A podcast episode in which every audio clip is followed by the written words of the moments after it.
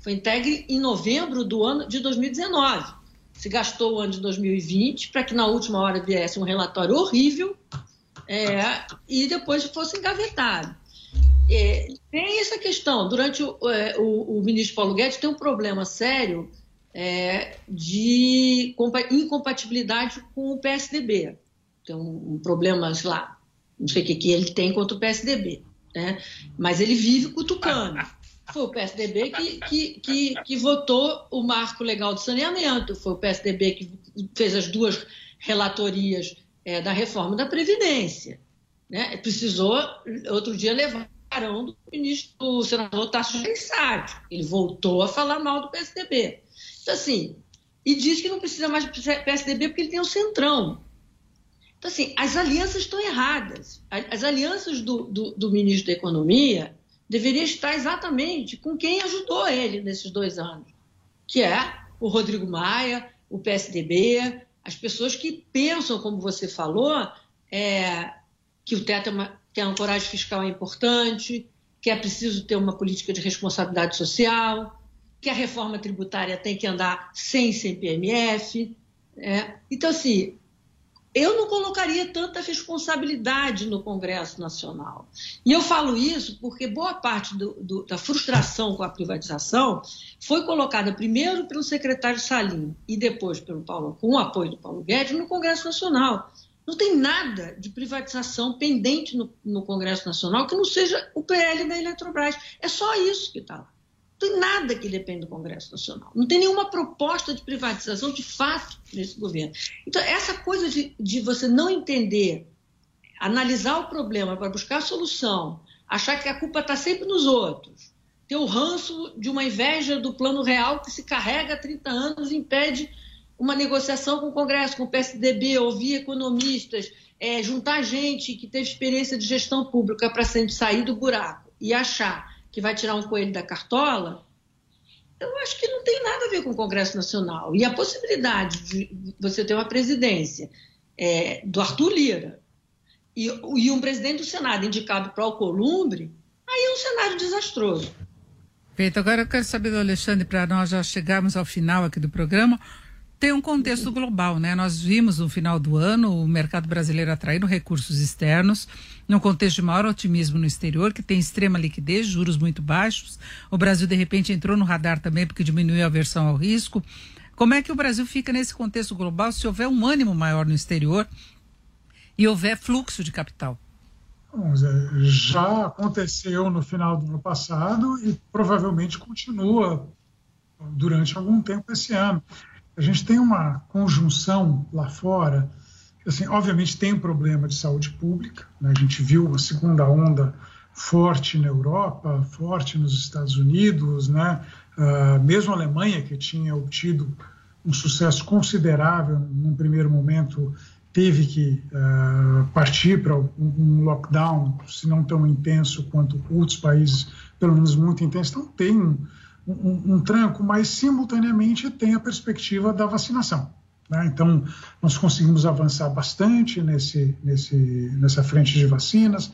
Tem algumas que já foram aprovadas, tem uma série de outras já à beira de um processo de aprovação e países que tiveram muito mais competência do que nós para levar adiante esse programa de vacinação. À medida que você consiga resolver o problema de saúde pública, a gente fala de uma capacidade de crescimento mais rápido lá fora, conjugado né, com ah, condições financeiras que são extraordinariamente favoráveis. Então, a gente viu ah, ali, no, no, mais para o finzinho né, de dezembro, meados de dezembro, vai, o, o, o Federal Reserve, Banco Central Norte-Americano, não, não, a gente vai seguir fazendo aí uma política monetária que vai amparar o crescimento. A gente então, é, assim, é, é um período estendido de juro baixo, por um lado, e a perspectiva de solução da crise sanitária, que a gente está vivendo, inclusive lá fora, mas tem a perspectiva de solução. E o mercado financeiro sempre antecipa, para bem ou para mal, ele antecipa o que está acontecendo.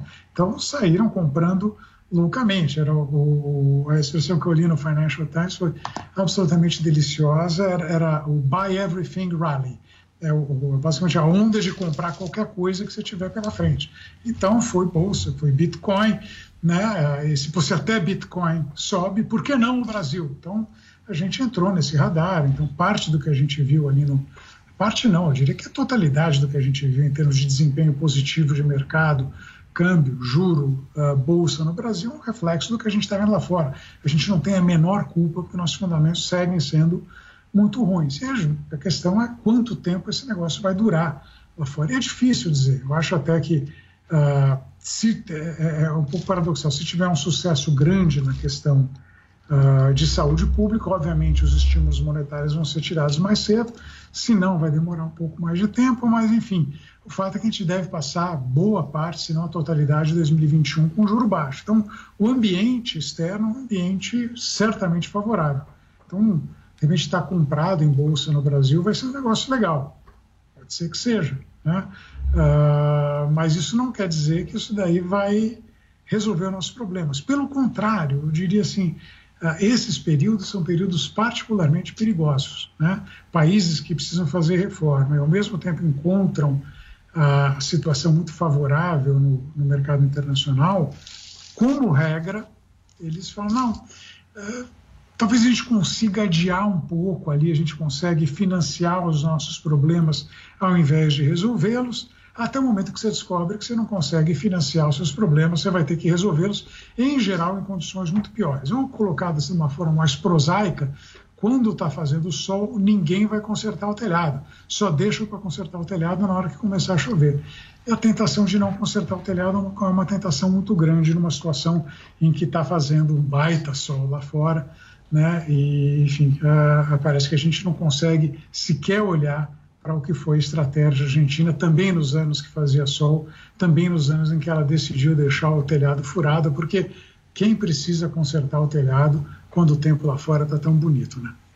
É isso, fechamos por aqui o nosso Economia em Foco, que discutiu as perspectivas para a economia brasileira agora em 2021. Contamos com a participação da Helena Landau, é, que é economista, advogada, ex-diretora do BNDES, o Alexandre Schwartzman, economista, ex-diretor do Banco Central, e Samuel Pessoa, que é pesquisador do IBRE-FGV. Eu agradeço muito a participação dos três, eu desejo um excelente 2021, mesmo com todas as ressalvas que tivemos ao longo do nosso programa. Tomara que dê tudo muito certo.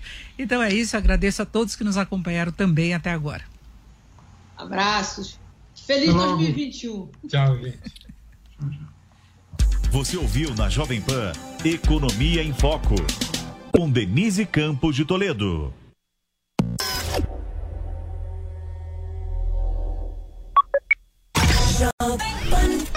A audiência do nosso site não para de crescer e agora tem mais uma novidade por lá. Nossos podcasts ganharam uma área exclusiva e agora todo o conteúdo produzido nos nossos estúdios está muito mais acessível. São mais de 25 podcasts sobre notícias, esporte e entretenimento, além dos clássicos da nossa programação, como os Pingos nos Is e o 3 em 1.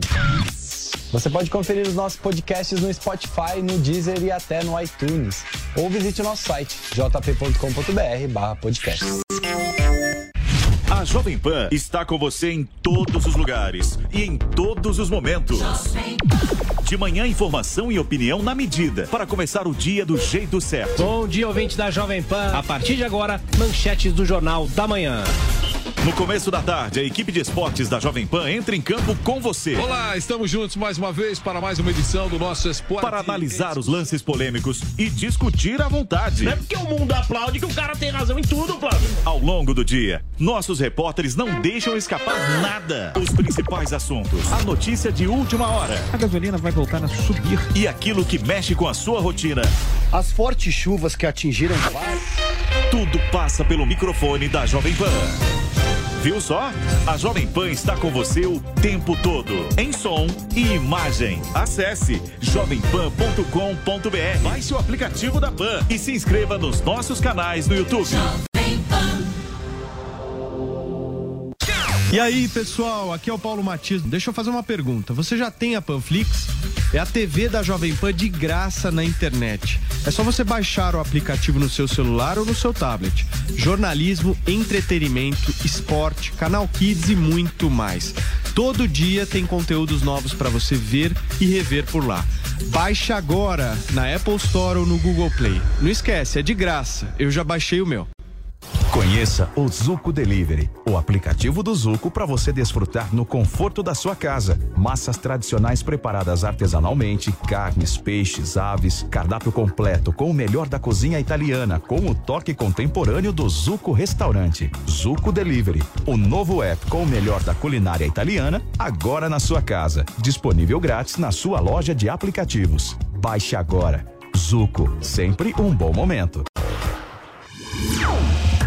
Quer ser uma pessoa bem informada? Eu tenho uma novidade para você. Agora você pode receber todo o conteúdo exclusivo da Jovem Pan diretamente na sua caixa de e-mail. Assine nossa nova newsletter e tenha acesso ao melhor conteúdo de política, economia, esportes e entretenimento diariamente às 10 horas da manhã, logo após o Jornal da Manhã. Para se inscrever é fácil.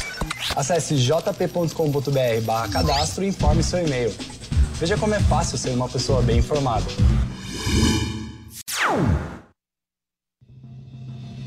Emissoras brasileiras do Grupo Jovem Pan. Rádio Pan-Americana SA. Jovem Pan São Paulo. AM ZYK 521, 620 kHz. FM 100,9 MHz. Jovem Pan News Brasília. ZYH 709, 750 kHz. Jovem Pan News São José do Rio Preto, ZYK 664, 900 kHz. E mais de 100 afiliadas em todo o Brasil. Você também pode assistir a Jovem Pan pelo Panflix, disponível na loja de aplicativos do seu smartphone ou tablet. Acesse jovempan.com.br. Jovem Pan, a rádio que virou TV. Atenção emissoras da rede Jovem Pan News. No ar, Jovem Pan, agora.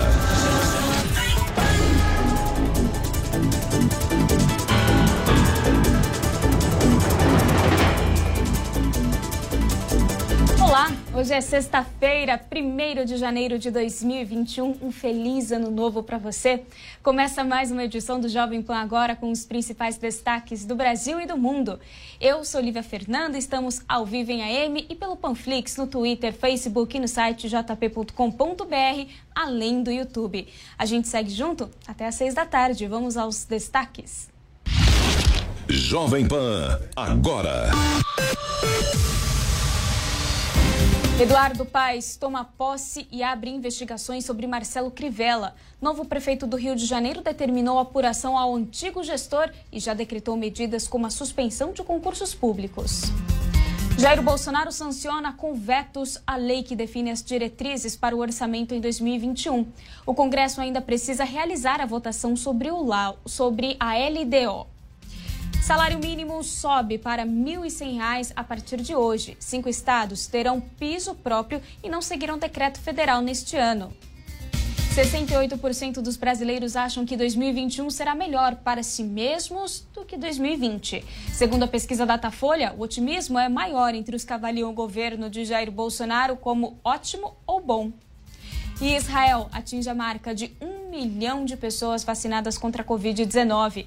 A taxa é a mais rápida do mundo entre os 43 países que já iniciaram a imunização. Muito bem, agora são 4 horas e 13 minutos. Um estudo de pesquisadores das universidades de Yale e de Harvard dos Estados Unidos, publicado no periódico científico Health Affairs, afirma que não basta a elaboração de uma vacina eficaz e segura contra a Covid-19 para garantir o sucesso da campanha de imunização. Segundo o levantamento, outros fatores, além da qualidade da medicação, serão decisivos para que o governo, que os governos consigam combater a doença. Entre esses pontos, aparece a rapidez na distribuição das doses. No caso de algumas vacinas, a logística é um desafio importante, já que terão que ser armazenadas a temperaturas muito baixas que precisam ser aplicadas em duas etapas, com semanas de intervalo. Diante de todas as dificuldades do processo, o ex-presidente da Anvisa e professor da Faculdade de Saúde Pública da USP, Gonzalo Vecina Neto, afirma que, para garantir a imunização no Brasil, serão necessárias vacinas de vários fabricantes. Nós não vamos poder sobreviver sem a vacina do Butantan e sem a vacina da AstraZeneca. Nós não compramos outras vacinas. Tem aí umas encomendas com a, eh, com a, com a Pfizer eh, e, e, eventualmente com a Janssen, mas a, as vacinas que a Pfizer e a Janssen moderaram trazer é um volume muito pequeno. Então, agora, a AstraZeneca com a Fiocruz e o Butantan com a Sinovac, cada um deles vão ter condição de nos entregar o ano que vem cerca de 140 milhões de doses. Então, isso dá 280 milhões de doses, dá para vacinar 140 milhões de pessoas. Outro fator citado pelos pesquisadores de Yale e Harvard é a adesão da população. Afirmam que convencer um número significativo de pessoas a tomar a vacina será fundamental para que as campanhas tenham bom resultado. Mesmo assim, Gonçalo Vecina Neto é contrário à imunização obrigatória. Eu acho que vacina só pode ser obrigatório para gente que não pode tomar decisão, que é o caso das crianças. Então, o Estatuto da Criança e do Adolescente é, dá conta disso.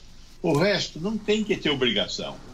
Agora, veja bem, com certeza, muitas empresas vão exigir dos seus trabalhadores que eles tenham um atestado de vacina. Por quê? Porque eles não querem que tenha um trabalhador que vai ficar doente que vai pedir afastamento. O estudo menciona ainda como condição importante para as campanhas a manutenção das medidas preventivas, ou seja, será necessária a disposição do público de continuar usando máscaras e seguindo as políticas de distanciamento social. A pesquisa mostrou que, mesmo uma vacina altamente eficaz, terá dificuldades para controlar o coronavírus se as taxas de infecção continuarem aumentando. Por isso, mensagens de líderes políticos e pessoas públicas poderiam ajudar a população a superar o receio em relação à imunização. Bom, agora vamos mudar de assunto. Neste momento, toda a cidade de São Paulo está em atenção, estado de atenção, com 11 pontos de alagamento. A chuva começou por volta das 3 horas da tarde e ganhou força às 4 horas. Quem traz a situação aqui na cidade de São Paulo ao vivo, diretamente de nossos estúdios, é o Vinícius Moura. Boa tarde. Olivia, boa tarde a você, boa tarde a todos que nos acompanham aqui pelo Jovem Pan. Agora é isso, a situação se repete nesse primeiro dia do ano, assim como foram nos últimos dias de 2020, com muita chuva forte em São Paulo. E nós já temos aí toda a região metropolitana em estado de alerta. Essas áreas de instabilidade formadas aí pela combinação do tempo abafado, a propagação também de uma frente fria ao largo de todo o litoral paulista estão provocando essas pancadas de chuva com até forte intensidade entre os municípios de Cotia, Embu, Jandira, com um deslocamento aí de sudoeste para o nordeste rumo à capital Paulista. Uma outra área de chuva moderada forte também se formou na Zona Norte, no centro e também na Zona Leste. A entrada dos ventos provenientes eh, também do sul favorecem aí essa intensificação das chuvas nessa próxima área. Então, há potencial aí para a formação de alagamentos e rajadas de vento. E a nossa produção já recebeu vários vídeos aí de pessoas que estão com dificuldades nesse momento, estão uh, alagadas. Temos imagens de fortes uh, correntezas. Uh, então, é, a gente faz esse alerta aqui, né, para que a população uh, de São Paulo evite, né, é, enfrentar essas correntezas, fiquem em locais seguros, porque todo, toda a região metropolitana aí de São Paulo, neste momento, está em estado de atenção. Então, é, é importante que as pessoas evitem aí transitar por essas ruas alagadas, a chuva já causou muitas inundações, então é, é, é preciso que as pessoas fiquem nesses lugares mais seguros, se mantenham longe aí da, da rede elétrica, não fique debaixo de, de, de árvores, se abrigue nas casas e nos prédios. Nós estamos vendo aí algumas imagens, quem nos acompanha por imagens de muitas ruas aí uh, em São Paulo realmente alagadas, alguns, alguns carros já também uh, submersos, com dificuldade né, de enfrentar essas fortes correndezas, algumas quedas de árvores, assim como aconteceu nos últimos dias de 2020 é, é, as fortes chuvas que deixaram inclusive é, algumas vítimas fatais. Então a gente pede uh, neste momento que as pessoas fiquem em locais seguros. Né? São Paulo já conta aí neste momento, Lívia, com 11 pontos de alagamento e toda a região metropolitana em estado de atenção. Lívia. Vinícius, estaremos monitorando essa situação da chuva aqui em São Paulo. Obrigada pelas informações. A gente volta com você assim que necessário. E nesse momento nós vamos mostrar ao vivo a cerimônia de posse do prefeito Bruno Covas, que se reelege no cargo pela segunda vez na cidade de São Paulo. Vamos acompanhar um trecho ao vivo. Para todos os paulistanos de todos os cantos da cidade de São Paulo, em especial os das periferias. Foi com responsabilidade, com restrito respeito ao dinheiro público, que fizemos justiça social.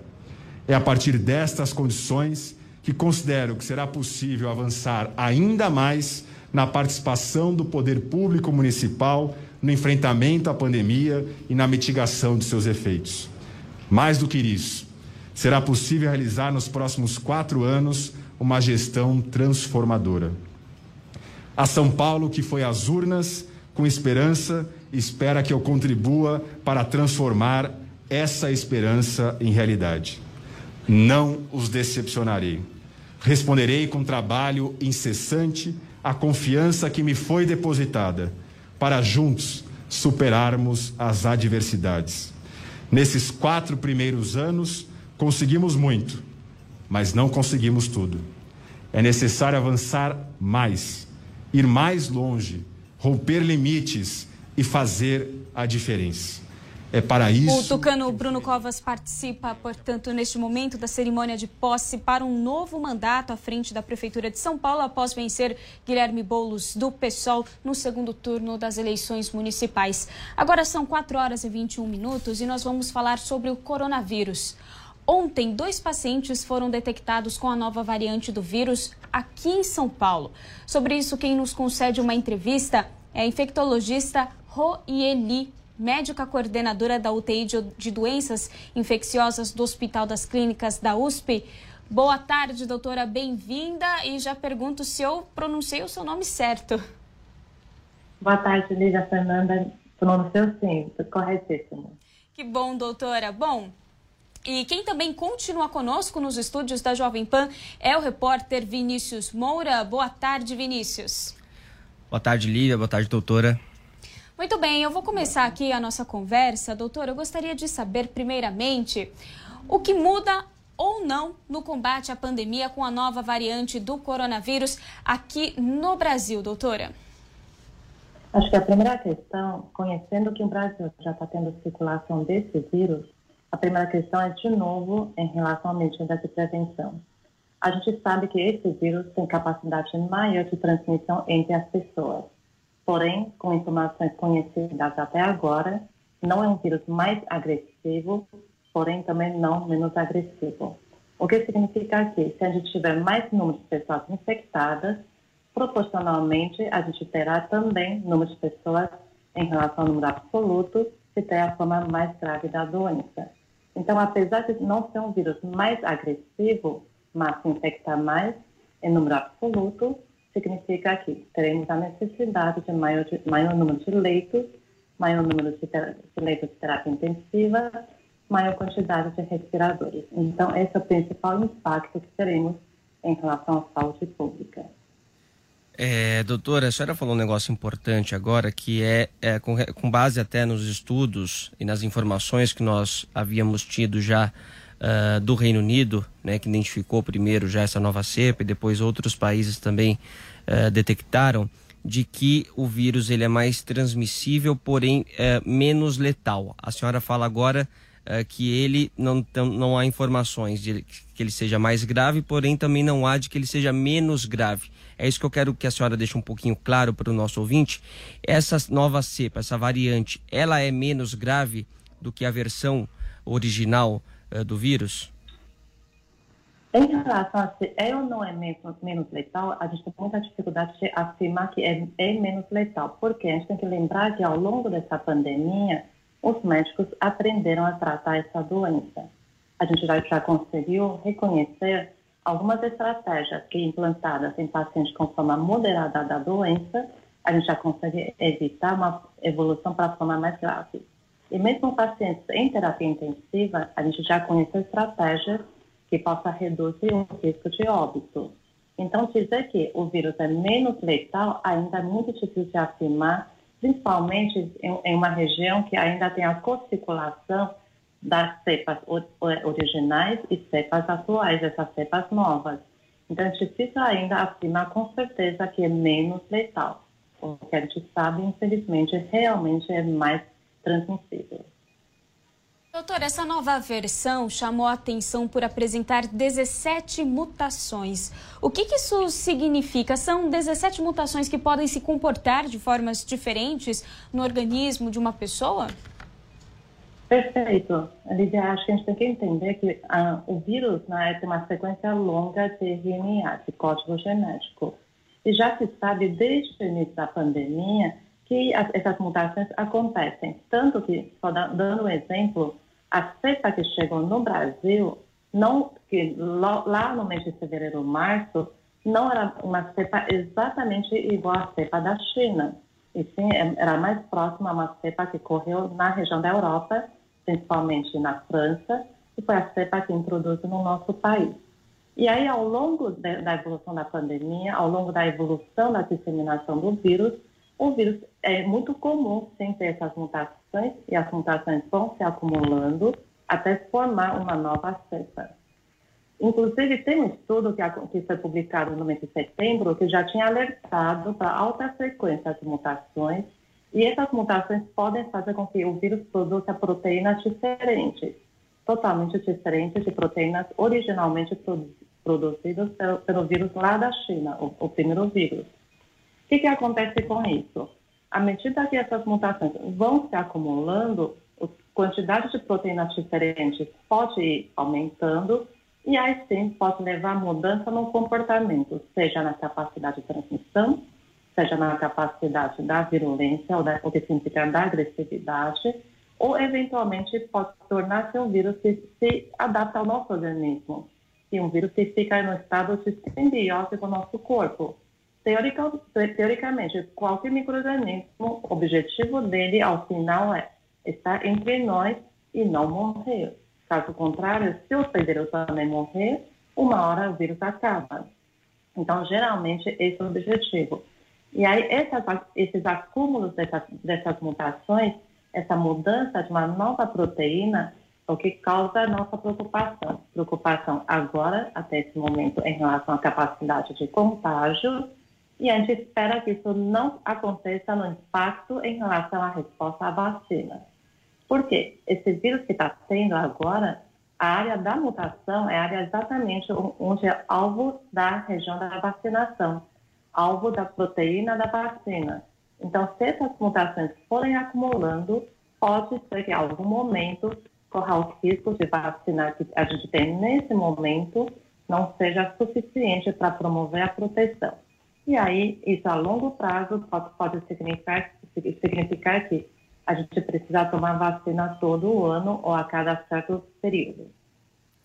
Agora, doutora, as informações que chegaram é, para a gente sobre esses dois pacientes que foram detectados com essa nova variante, um teria sido infectado a partir de uma viagem no Reino Unido e o outro não fez nenhuma viagem. Isso uh, nos faz entender que este vírus já está em circulação no Brasil já há um bom tempo? Esta variante já está em circulação no Brasil há bastante tempo também? Vinícius, acho que você pegou um ponto fundamental. O que, a gente, o que tem esse estudo foi a, a parte das amostras que tem guardadas desde mês o, é, dezembro, né, que foram analisadas a gente não tem, grande parte dos laboratórios não guardam amostra para serem estudados a longo prazo. Então, a gente não sabe se, eventualmente, a gente pegar cepas no mês de setembro, outubro, novembro, será que já não estava circulando no nosso meio antes?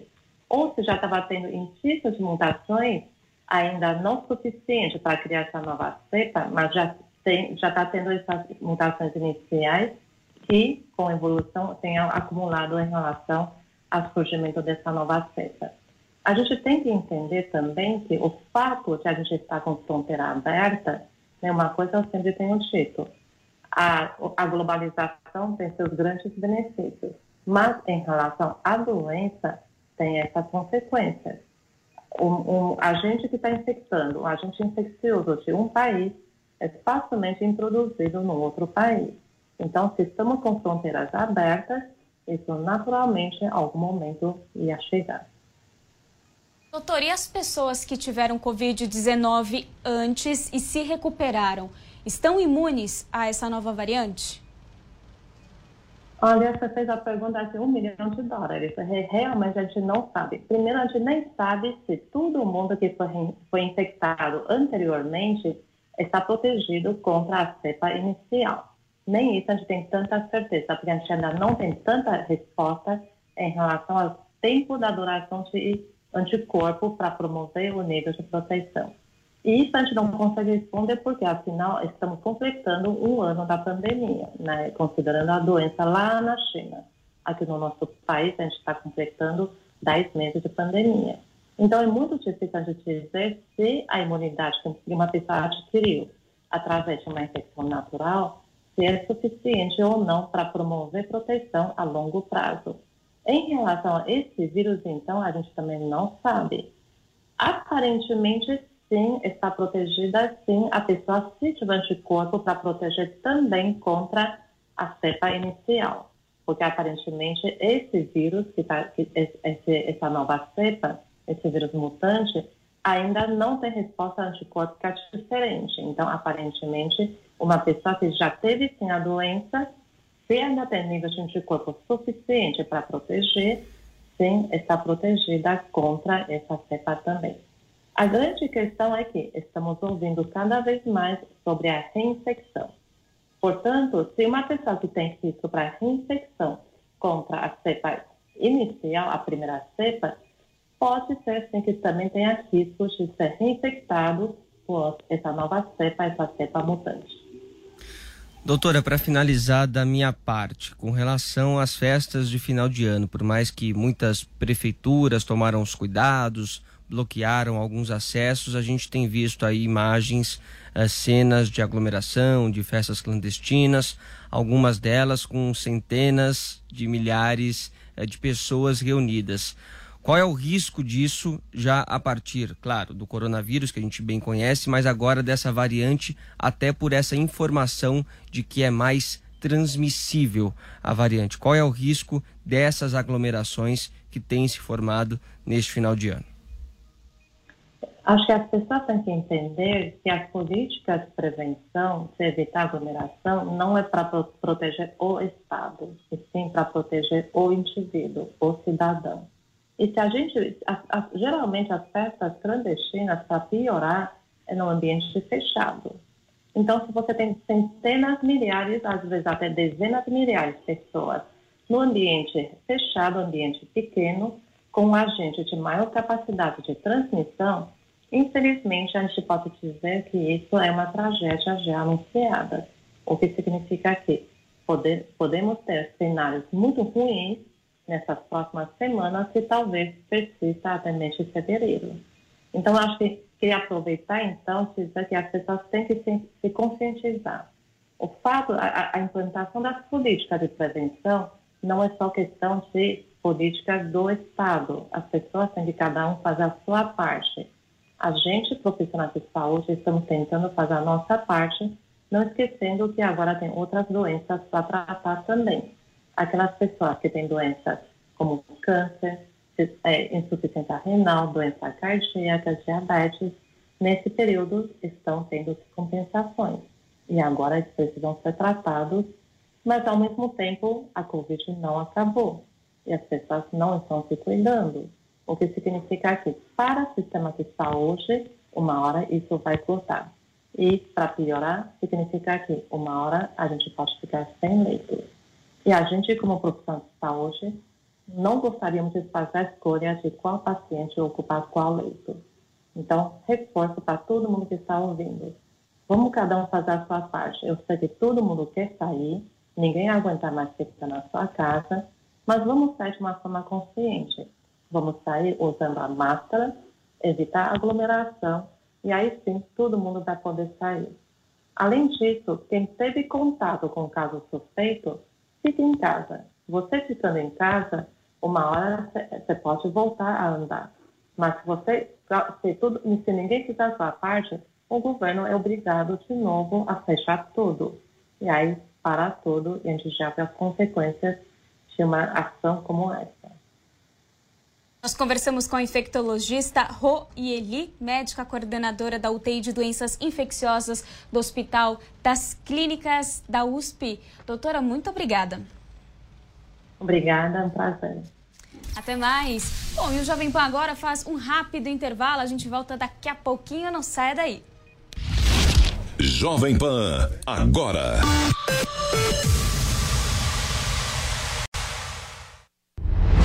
Time de comentaristas da Jovem Pan é imbatível.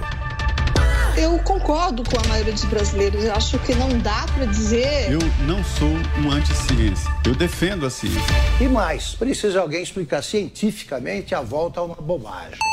Todos os dias, no rádio e na internet. A melhor análise com a visão plural dos fatos e a independência, que é tradição da Jovem Pan. Tá tudo errado, acho que as autoridades têm que tomar juízo. Os principais fatos da política e da O economia. investidor deve considerar as taxas e o imposto. Analisados por quem entende do assunto e respeita a sua inteligência.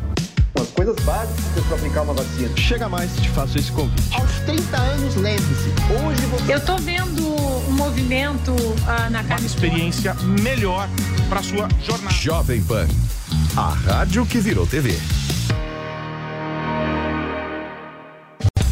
Sou Adriane Galisteu e tô aqui para te fazer um convite. Venha conhecer o Chiado, restaurante em Moema, filho do premiado Abela Sintra, está com um novo chefe. Venha conhecer deliciosas novidades como bacalhau grelhado com purê de grão de bico, paella de frutos do mar, polva espanhola, Chiado Restaurante, Avenida Jurucê, 776. Telefone WhatsApp 5041 5276. Também nos aplicativos de entrega.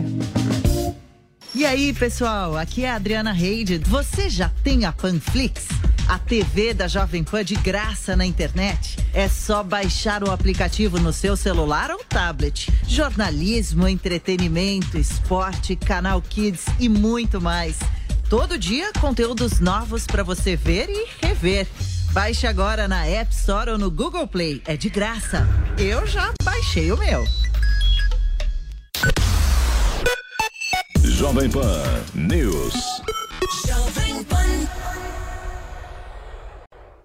A Jovem Pan está com você em todos os lugares e em todos os momentos. Bom dia, boa De manhã, semana. informação e opinião na medida para começar o dia do jeito certo. O aumento acelerado. O Instituto Brasileiro de Rio de Janeiro tem mais Especialistas já previam uma caixa d'água no topo de um prédio. Brasília, Levi Guimarães. A decisão do governo de São Paulo. O desabafo de quem já. Após reunião por telefone. O Brasil ficou de fora da lista do. E essa será a última semana de trabalhos. Os principais assuntos, a notícia de última hora e aquilo que mexe com a sua rotina. No estado de São Paulo, temperaturas bastante altas aí. Tudo passa pelo microfone da Pan. Viu só? A Jovem Pan está com você o tempo todo, em som e imagem. Acesse jovempan.com.br. Baixe o aplicativo da Pan e se inscreva nos nossos canais no YouTube. Jovem Pan, agora. Agora são 4 horas e 37 minutos. O governo federal publica a medida provisória que prorroga, que prorroga até 31 de outubro de 2021 a regra que permite o reembolso integral de passagens aéreas durante a pandemia do coronavírus.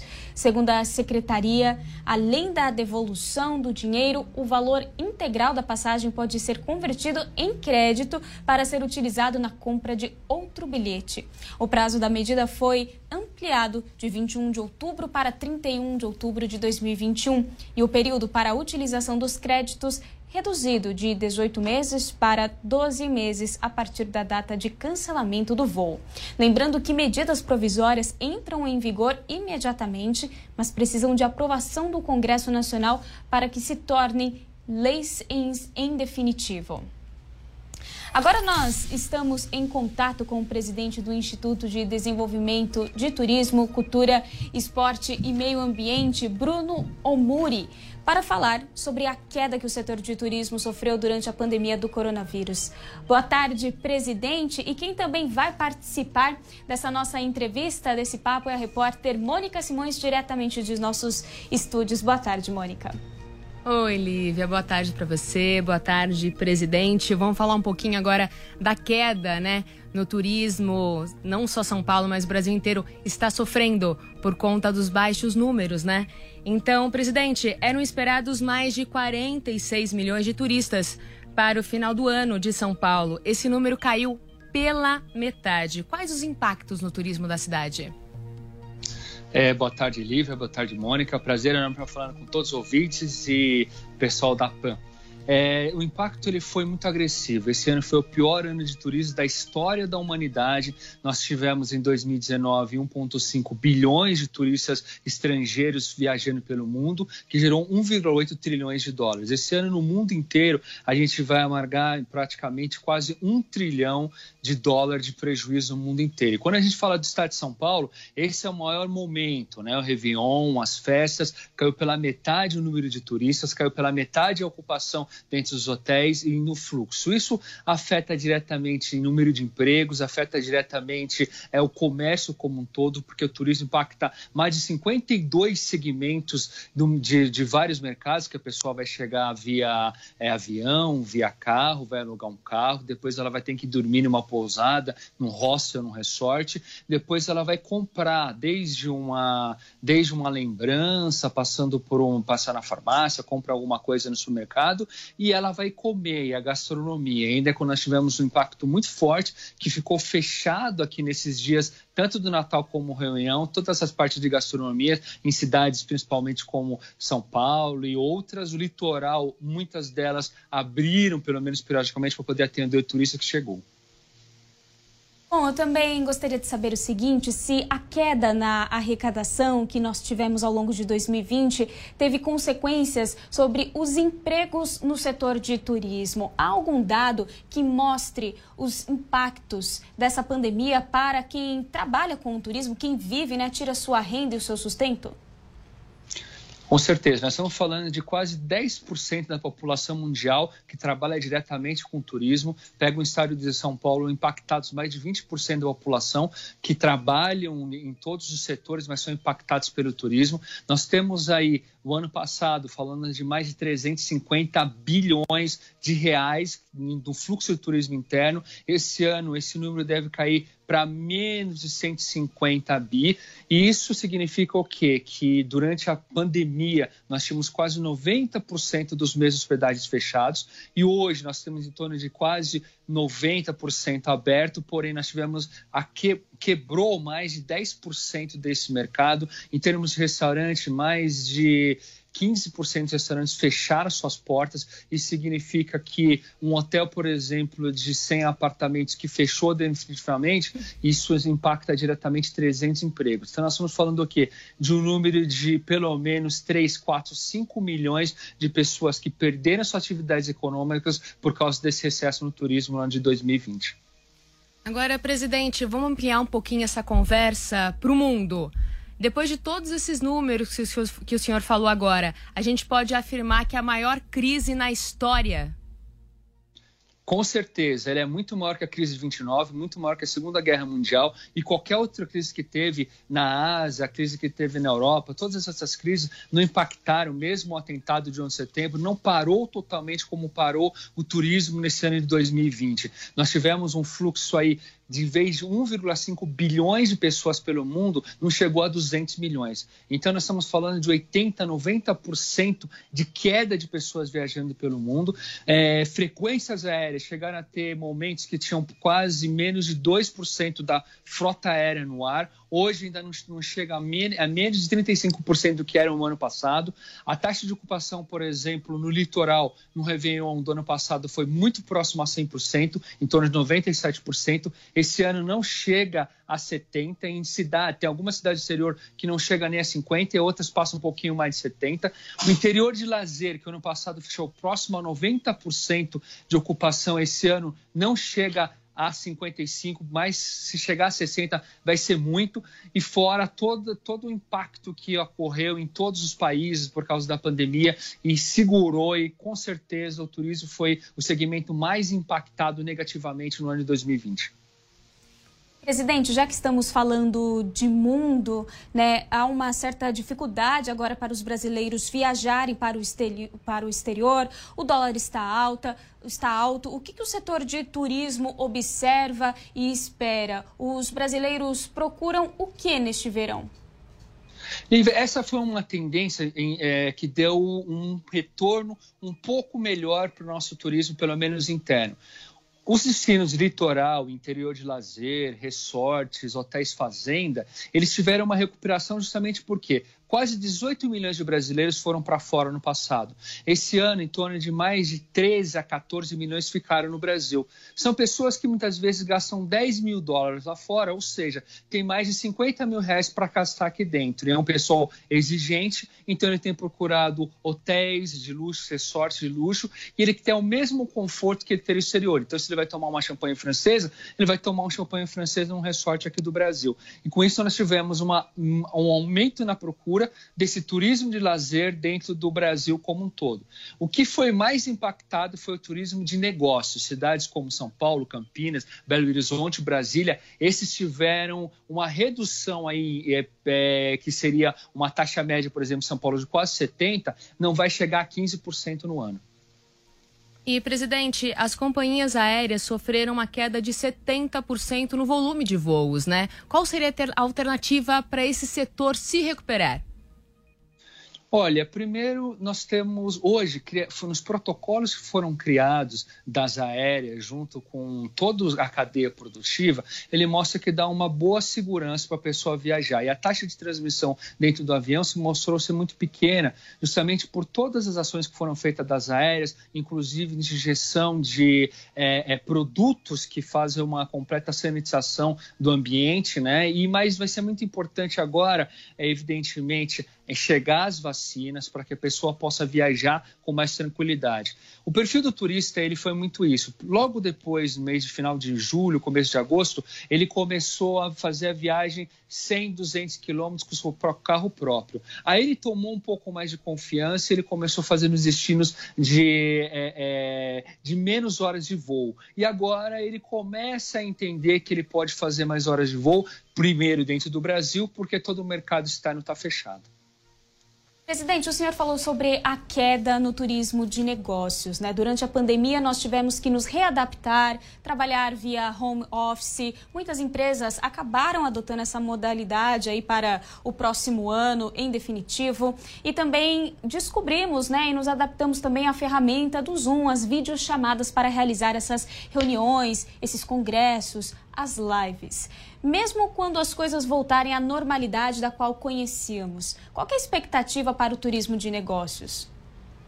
Olha, Lívia, é bem interessante isso, porque o turismo de negócios ele depende muito de feiras, congressos, treinamentos, fechamento de negócios. Evidentemente que, com, como você muito bem colocou, essas ferramentas online, como nós estamos fazendo agora essa entrevista, ela vai ajudar muito e vai diminuir algum tipo de fluxo. Porém, ainda vai ser muito importante aquele encontro pessoal para fazer, para efetuar os negócios e as feiras, né? As feiras, tem alguns, algumas feiras, por exemplo, que aconteceu agora no começo do ano, como a Coro Moda, que são feiras que traz toda uma tendência, os lojistas do Brasil todo vêm para escolher dentro de, com todos os fabricantes de uma vez, quais são os modelos que ele vai colocar na prateleira durante todo o ano. Então, essas feiras vão ter que retornar. Já teve, inclusive, um momento que foi colocado, a Expo Retomada foi uma feira de molde, uma feira modelo para mostrar que tem todos os protocolos de segurança, que é mais seguro você visitar uma feira do que fazer uma compra no supermercado. Nem se compara de você pegar um, um, um transporte público como o metrô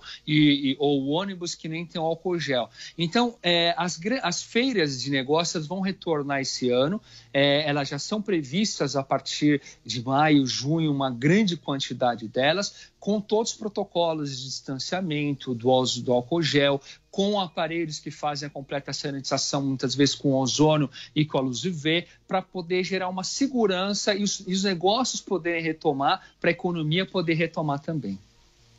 Presidente, vamos falar um pouquinho de festa de final de ano.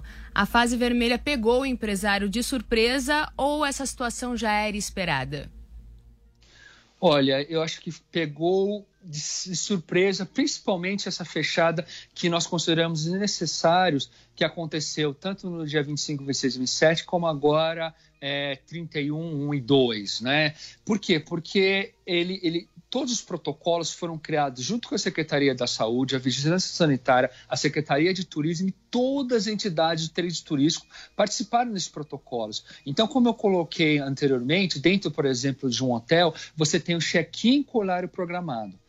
Então, ou seja, cada hóspede chega. Quando você está dentro do quarto, você está com a sua família e gosta em sua casa. Então, você já tem todos os aspectos. Depois tem o uso do álcool gel, da máscara, de aparelhos que fazem sanitização, café da manhã com horário programado. Então, uma pessoa vai às seis, outra às seis e meia. Com isso, gera. E fora ao distanciamento entre as mesas. A mesma coisa acontece com o setor de gastronomia. Isso foi muito impactado porque eles já tinham vendido muitas vezes uma ceia, não é que ia ser uma festa de Natal, mas imagina um, uma churrascaria de luxo ou um mesmo um restaurante, uma cantina que já espaçou as mesas, já tem um número reduzido para atender de 30% a 40% e foi proibido de funcionar no momento de festa. Eles já tinham comprado produtos, muitos deles já tinham contratado colaboradores e foi pego de surpresa para uma medida que foi extrema e que, de, de fato, ela, teve, e, e teve consequências que várias cidades de turismo eles, eles fizeram boicote a esse, essa nova fase, porque é a única chance do empresário local poder ter uma retomada e empregar pessoas e ter um pouquinho, mas com toda a confiança e com toda a segurança também. Nós conversamos com o presidente do Instituto de Desenvolvimento de Turismo, Cultura, Esporte e Meio Ambiente, Bruno Omori. Muito obrigada pela entrevista e um ótimo ano. Um ótimo ano, Lívia, e um abraço a todos os ouvintes e espectadores da Jovem Pan. Igualmente. Agora são 4 horas e 52 minutos. Agora vamos mudar o tom e dar um pulo em Brasília com os destaques do Levi Guimarães, que está ao vivo aqui conosco. Boa tarde, Levi. Boa tarde, Lívia. Boa tarde para todo mundo que nos acompanha. Pois é, hoje é o dia de 5.472 prefeitos pelo Brasil tomarem posse né, nesse primeiro de janeiro. Destaque aí para o prefeito do Rio de Janeiro, Eduardo Paes, que tomou posse logo pela manhã e com um discurso aí bastante duro, por exemplo, com críticas ao ex-prefeito, né, agora ex-prefeito Marcelo Crivella. Bom, logo no primeiro dia de mandato, Eduardo Paes já publicou 74 decretos. Um deles é a, é a criação de uma comissão de investigação preliminar para apurar possíveis irregularidades no episódio chamado de QG da propina, que levou à prisão de Marcelo Crivella. É, também vai ser investigado o caso que ficou conhecido como os Guardiões do Crivella. Uh, bom, Eduardo Paes, nesse discurso hoje de posse na Câmara Municipal do Rio de Janeiro, falou sobre o que ele chamou de herança maldita deixada pelo antecessor. Vamos ouvir. Nunca na história da cidade do Rio de Janeiro um prefeito recebeu de seu antecessor uma herança tão perversa. Servidores esperando pagamentos que não vêm, 15 folhas de, 15 folhas de salários para o próximo ano, e um desafio fiscal colossal que alcança a marca de 10 bilhões de reais. Bom, e nesse mesmo discurso, o prefeito Eduardo Paes anunciou a abertura de 343 novos leitos para a Covid-19 e disse que no domingo vão ser anunciadas novas medidas relacionadas ao combate ao coronavírus. Ele disse que também é, foram criados nesse primeiro dia, dentro desse, desses decretos, uh, grupos de trabalho para avaliar a situação previdenciária do município, também a possibilidade de uma reforma tributária e um plano de recuperação fiscal. Bom, essa posse do Eduardo Paes foi pela manhã e é, a maioria dos prefeitos das capitais toma posse agora durante a tarde, como foi, por exemplo, o prefeito de Belo Horizonte, Alexandre Calil, que fez um discurso bastante breve, disse que estamos todos na mesma canoa, no mesmo barco, com relação à pandemia da Covid-19. Uh, ah, ainda vai ser empossado daqui a pouco, por exemplo, o prefeito do Recife, João Campos, também o prefeito uh, de Porto Alegre, Sebastião Melo. E um, tem uma situação também que em 96 municípios, de acordo com o Tribunal Superior Eleitoral, e aí são municípios menores, os prefeitos eleitos não puderam tomar posse no dia primeiro, porque ainda não tiveram o pedido de candidatura aceito. Nesses casos, quem assume interinamente é o presidente da Câmara Legislativa dessas cidades, até que essa situação se resolva junto ao TSE. Lívia. Levi, muito obrigada pelas informações e uma ótima cobertura aí para você. Até mais. Agora são 4h53 e a situação fiscal de saúde e educação são alguns dos maiores desafios para os prefeitos que estão tomando posse nesta tarde. Acompanhe a reportagem de Nicole Fusco. O ano marcado pela pandemia do coronavírus chegou ao fim, mas os desafios trazidos por um período tão atípico vão continuar e deverão ser enfrentados por prefeitos eleitos e reeleitos de todo o país. Saúde, educação e a situação fiscal das cidades são algumas das áreas que vão precisar da atenção dos gestores municipais. Um ponto parece ser comum e preocupante: ajudar na organização da campanha de vacinação contra a Covid-19. O presidente da Frente Nacional de Prefeitos, Jonas Donizete, faz um alerta. As cidades precisam organizar a compra de seringas e agulhas. No entanto, segundo Donizete, outros dois desafios na saúde são até mais urgentes. O primeiro deles é a pandemia que ainda continua. Oferecer assistência médica, oferecer os leitos de retaguarda, oferecer UTI. O segundo é aquela carga de cirurgias e procedimentos médicos que estão represados. Quando o assunto é educação, o presidente da Confederação Nacional dos Municípios, Glademir Harold, defende que as aulas aconteçam também aos finais de semana e feriados. Segundo ele, é preciso tentar compensar as perdas deste ano, mesmo que isso traga mais custos para as prefeituras. Aulas presenciais aos sábados, nos feriados, portanto, um investimento maior no transporte escolar, na merenda escolar, horas extras e contratação de trabalhadores na área da educação. Para realizar esses projetos, as cidades precisam, é claro, de dinheiro. E esse é um ponto que preocupa os presidentes da Confederação Nacional dos Municípios e da Frente Nacional de Prefeitos. É que antes da pandemia, 75% das cidades tinham uma situação fiscal considerada crítica. Já 35% não conseguiam sustentar a própria estrutura administrativa nem a Câmara de Vereadores, segundo um levantamento feito pela Federação das Indústrias do Rio de Janeiro. Por isso, Jonas Donizete, presidente da FNP, defende a prorrogação do estado de calamidade pública no país. A previsão para o início do ano é de um recrudescimento da pandemia, por causa justamente das das aglomerações. Então, existe uma preocupação muito grande das autoridades sanitárias, da questão da capacidade hospitalar. Então, eu, eu sou favorável ainda a que se mantenha a questão da calamidade pública. Já Glademir Harold, da CNM, teme os impactos do fim do auxílio emergencial.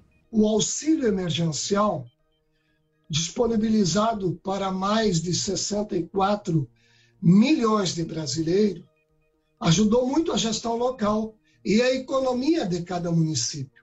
Os presidentes da Confederação Nacional dos Municípios e da Frente Nacional de Prefeitos têm alguns conselhos para os prefeitos que assumem ou continuam nos cargos. Glademir Harold pede que os prefeitos não preencham todos os cargos comissionados a que têm direito, para não sobrecarregar a folha de pagamento. Jonas Donizete, por sua vez, recomenda que os gestores não façam compras nem assinem contratos sem licitação, principalmente aqueles relacionados à pandemia. 4h58, Jovem Pan agora faz um rápido intervalo. Fique com a gente, voltamos daqui a pouco. Jovem Pan, agora. O Fredi pensou em todos os detalhes para receber você com toda a segurança. Tudo para que você possa voltar a viver ótimos momentos com o melhor da gastronomia francesa. Estaremos abertos de segunda a sábado no almoço, do meio-dia às três da tarde. E no jantar, das 19 às 22 horas. E aos domingos, do meio-dia às 18 horas. Peça também pelo delivery, disponível nos aplicativos ou pelo telefone 31670977. Fredi, ícone da gastronomia francesa. Rua Pedroso Alvarenga, 1170, Itaim Bibi. Desmistificando o mundo dos negócios. Empreendedorismo 4.0. Um curso de quatro módulos para você aprender a criar, liderar e expandir o seu negócio na nova economia. Com João Kepler, o anjo investidor, e Pedro Ivo Moraes, autor de Empresas Espiritualizadas. Acesse anilcursos.com.br, niucursos.com.br e dê os primeiros passos para se tornar um empreendedor 4.0. A notícia que você quer saber. Nós estamos fazendo política de maneira diferente. Da forma que vinha sendo feita, não podia dar certo. A notícia que você precisa saber. Tem que dar um freio de arrumação agora. Até os militares vão entrar com a sua cota de sacrifício. 24 horas com você, no seu rádio e na internet. Jovem Pan.